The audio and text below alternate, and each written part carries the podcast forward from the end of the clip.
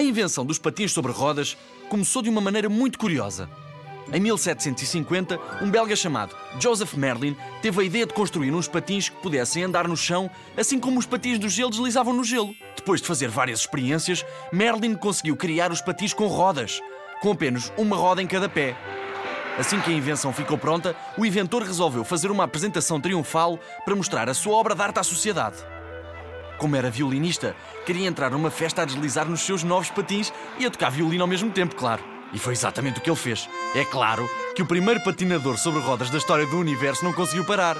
Caiu em cima de um espelho caríssimo, partindo o espelho e o violino. Os patins não se tornaram populares rápido. Demorou algum tempo ainda. Muitos inventores anónimos passaram muito tempo a trabalhar na ideia que Merlin teve para melhorar até chegar aos patins que vocês conhecem hoje.